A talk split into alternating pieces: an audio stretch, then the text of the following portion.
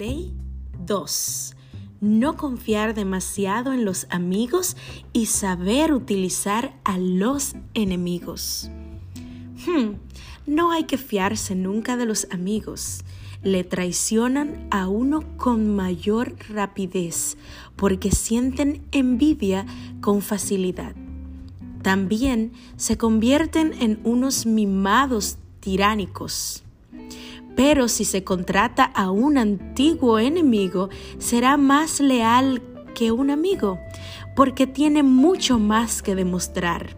De hecho, hay mucho más que temer de los amigos que de los enemigos. Si no se tienen enemigos, hay que encontrar la forma de granjeárselos. Bueno, la ley 2 es certera y puntera. Esto es un poquito con Naye. Yo soy Naye Rodríguez.